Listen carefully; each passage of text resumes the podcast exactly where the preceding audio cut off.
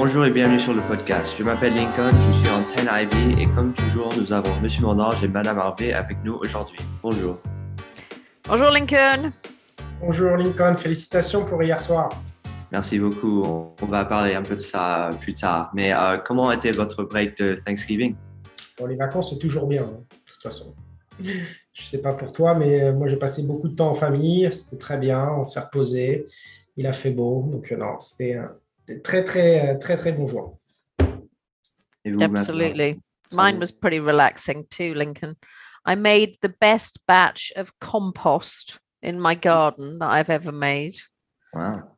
And I think I made the best pumpkin pie I've ever made as well. On saura jamais, on n'a pas eu de... Non, ça a disparu, Monsieur Mondange, désolé. Oh, très, well, très, I, I, très vite, très vite. I have a quick question. What is the best pie? What is is it pumpkin pie? Um, well, me personally, I, I like apple pie, specifically Dutch apple crumble pie. Nice. Oh, that sounds rather good. Yeah. I like a pecan pie, but the my my my pumpkin pie, you have to make a cookie base so you make your cookies and then you whiz them up and, and then you bake it again. And it's, I think Monsieur Mondange would like it. Ah oui. Moi, tu sais, j'en fais beaucoup hein, des tartes euh, Lincoln.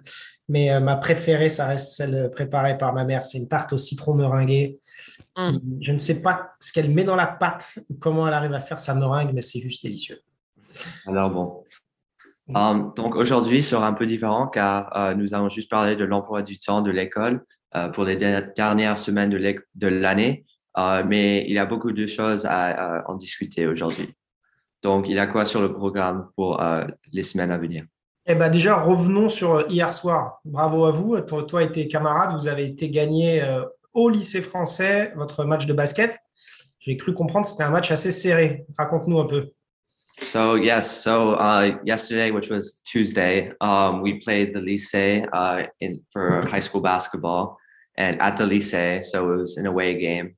And um, basically it was we we won ultimately 41 to 38. So it was a three-point game, but it was tied. They were winning, then we were winning. It was very it was very, very close game. So it worked out. Et j'ai euh, découvert que tu avais été élu homme du match en plus. Oui, il y avait un, un, site qui a dit ça. Je ne sais pas qui l'a écrit, mais. Man of the match, yeah, go Lincoln. Un admirateur. And well, so, I, uh, sorry. I got very excited when I found out that result because I cannot remember when I don't think we've ever, since I have been at Lila, beaten the Lycée in basketball. Yeah, and then and it was the first game of the season too, which was big win. Good, good way to start the year. Absolutely. And so we also have the holiday bazaar coming up. That's right. I think it's live. The site is live. It's it was in Mosaic last week. So please, if you have any pennies to spend, um, think about uh, going on to the uh, the the Holiday Bazaar site, um, and um, any purchases there will benefit our Lila our Lila families and connections. Very true. And then also, uh, I believe there's a PA meeting uh, that's important Yes, we're very excited for that because after Mr. Menisca's call with parents last week, um, we have made the decision to um, slowly but surely um, open our campuses safely uh, again. So we're actually going to um, hold a PA meeting in person outdoors. It's going to be on the tables in front of the campus, but we're hoping that we will get some uh, attendance of people who want to come uh, and meet in person. So I think it's the first step to just, you know, slowly uh, but safely reopening um you know back to a, a little bit back to normal so quite excited for that and so so will the meeting be about uh ultimately reopening the campus? Like how how is uh what is what is like the main topic that's going to be spoken? Or are there many things? It's a normal pa meeting so there'll be a student update. Uh, miss scotty will be talking about some of the things that we're going to talk about in the moment the toy drive that sort of thing the charity drive. Mm-hmm. um, also we will talk about teacher appreciation. Yes. um, which is coming up uh, the uh, last week before the December break. Um, so, you know, it has a sort of set, the PA meetings have a set agenda, um, and then it follows the year a little bit like our podcasts, actually. Mm, all right, all right. And so speaking of the uh, the toy drive, um, there, there's a toy drive coming up. Ouais, alors les élèves de 5e cette année, sous la direction de Madame Decou, ont décidé d'organiser une collecte de jouets pour le Children Hospitals. Et donc cette collecte aura lieu sur le campus jusqu'au 15 décembre. Alors les, jouets euh, désirés, la liste elle est, assez longue, mais elle est aussi assez restreinte. Donc si vous allez euh, regarder Mosaïque et lire la liste des, jouets, vous allez découvrir que bah, c'est assez accessible et ça aidera beaucoup beaucoup, beaucoup la communauté. Donc, euh, on a des cartons disponibles à l'extérieur de l'école pour pouvoir euh, entasser les jouets. Et euh, bah, n'hésitez pas, regardez la liste et regardez ce que vous avez dans vos, dans vos placards. Oui, oui. And, and the, are they supposed to be things that you, you buy like from a store? Or is, is it just something that previously used? Alors, c'est mieux si c'est nouveau, si c'est neuf. Mm -hmm. Cependant, si vous avez des jouets à la maison qui sont quasiment neufs, que vous pouvez réutiliser ou vous pensez qu'un qu autre enfant peut utiliser, ramenez-les nous. D'accord. And so also there was a, uh, or I believe there's a talk with the ninth graders coming up.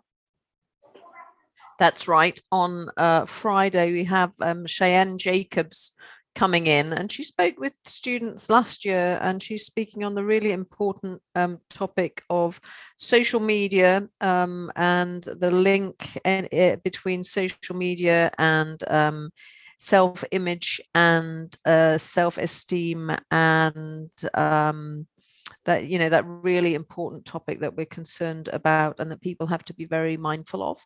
Uh, so we have an external speaker coming in on that and that's for all of our ninth graders. Uh, and our ninth grade um, DNB A and B DNB A and B are uh, just about to go into their first big exam right? First big mock exam monsieur Mondange Et oui, avant les vacances de décembre, ils vont avoir ce qu'on appelle le brevet blanc, donc des épreuves écrites en, français, en maths, en histoire géo et en sciences. Et ils auront également des oraux blancs en anglais et en histoire géo pour, euh, pour simuler les, les, épreuves du brevet qui auront lieu en fin d'année. D'accord. And uh, for the talk with the ninth graders, uh, will there be any way that, like, let's say someone like me who's in 10th grade could join that, that meeting? Or is it, or potentially will there be ever an, an option to uh, learn about uh, what, what she'll be talking about? That is a very good question. And I think that what we'll do is after we've got through the ninth grade presentation, we'll look at some times in homeroom for 10th grade. Um, and also we're hoping that Cheyenne will come and talk to our seventh graders. So absolutely, let's put that, let's put that out there and make that happen. I would also like to talk about the the eighth grade meeting that just recently uh, occurred in terms of uh, talking about the brevet. I also believe there was potentially an email sent out to parents. Alors, on a une réunion en fait ce soir avec les parents des, des élèves de quatrième, un peu ce qu'on a fait hier pour les élèves. Je te remercie d'ailleurs d'avoir participé. Tu faisais partie euh, d'une des trois voies euh, possibles au Lila. Et euh, donc, on va refaire cette présentation ce soir pour les parents et après, on, on invite les parents à, à, réfléchir, à discuter avec, avec leurs enfants pour voir quelle est la meilleure, la meilleure voie académique pour eux. D'accord. Brevet or not brevet. Oui, oui, oui. And so uh, there's also uh, movie nights uh, but that's happening, I believe, right before the break. December 10th. Bring your students only. Bring warm clothes, blankets, something comfortable to sit on because it's going to be an outdoor event. And we're going to be screening Fantastic Mr. Fox and Edward Scissorhands. We've got our license and we're very excited about that. There'll be no, well, I think we'll be, there'll be no food served, but there will be uh, individually wrapped uh, popcorn to buy, I believe. So look at the posters, look out for the posters for that. And I think we'll get a good audience there because people want to be in, in, in a position to be outside safely together. So I'm hoping that um, a lot of our middle schoolers will attend that screening. Ça va être très sympa. Venez, le film, le film est très bon. Euh, l'environnement va être bien. Venez, mm. venez, venez, passer un moment sur le campus avec nous. Yeah. Student, student-led initiative, um, Lincoln, Asiana Hadnagi and Anais Poskovich Cole have brought that together and, you know, kept hassling Victoria and myself, Miss Scotty and myself, can we, can we do this? And guess what? We've made it happen. So mm. that's great. Very happy about that.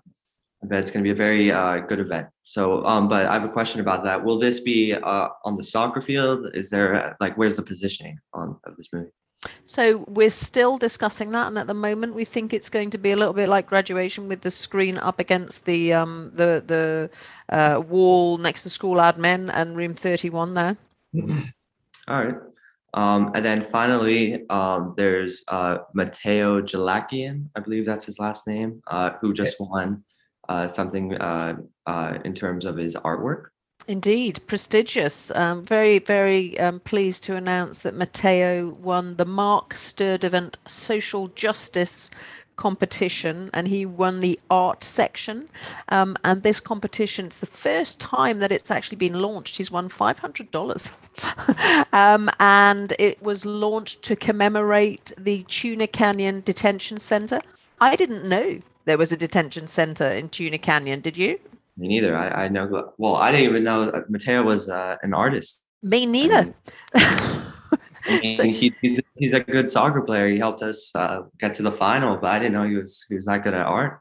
Absolutely, and it's a brilliant um, graphic. It's out up in the hallway, and it'll be in mosaic uh, this week. And it essentially it was launched to in memory of the people who were detained uh, during World War II, um, often Japanese, German, Italian, Italian people, um, a little bit uh, in the vein of Manzanar um, that you studied in seventh grade uh, with Miss Scotty, if you remember that book. Um, so look it up. Mark Sturdivant Social Justice Scholarship um, competition and the Tuna Tuna Canyon Detention Center. Really interesting.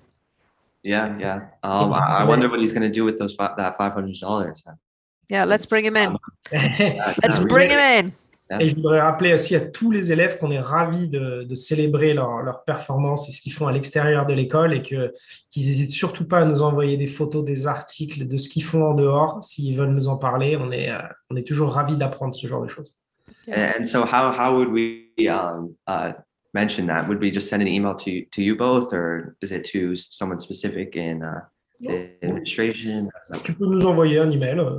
À burbank.school.com ou euh, en direction de Madame Harvey ou ma direction, Victoria, Mylène, peu importe. Du moment qu'on a l'info, nous, euh, après, on, on, la relaie. Absolutely. Did you hear about Josephine Baker, Lincoln? I did, I did. I just heard about it recently. Est-ce que vous pouvez parler un peu de ça? Bien sûr. Alors, Joséphine Baker, on ne la présente plus, mais euh, hier, c'était une journée un petit peu particulière car elle a été pour la, elle a été introduite au Panthéon. Le Panthéon, c'est un monument français qui se situe à Paris et c'est un monument qui remémore euh, les, euh, les grands hommes et les grandes femmes qui ont marqué l'histoire de la France. Alors, c'est la dernière qui a été euh, introduite dans ce, dans ce monument si particulier. Et mhm. on est très, très fiers. Elle représente bien plus qu'une simple relation entre la France et les États-Unis. C'était une personne formidable. Il y a des, des éléments de sa vie qu'on a découverts ces derniers temps le fait qu'elle ait créé une sorte d'orphelinat dans le sud de la France, à accueillir des. Euh, c'était, elle était, j'ai été juste euh, incroyable cette dame, et, euh, et, je suis très honoré de savoir qu'elle est rentrée au Panthéon. voilà, donc une journée spéciale pour nous. Je crois qu'elle était, elle était née aux États-Unis et puis elle est venue en France. Elle est venue en France après, ouais. Elle a une trajectoire assez particulière, mais vraiment intéressante. Oui. Well, thank you again to uh, Miss Harvey and Ms. Mondange uh, for coming on again. I believe this was it was a very uh, very uh, uh, full or jam packed uh, podcast in terms of the next coming up and coming weeks. Um, but thank you for coming on. Et Lincoln, on se voit la semaine prochaine. À la semaine prochaine.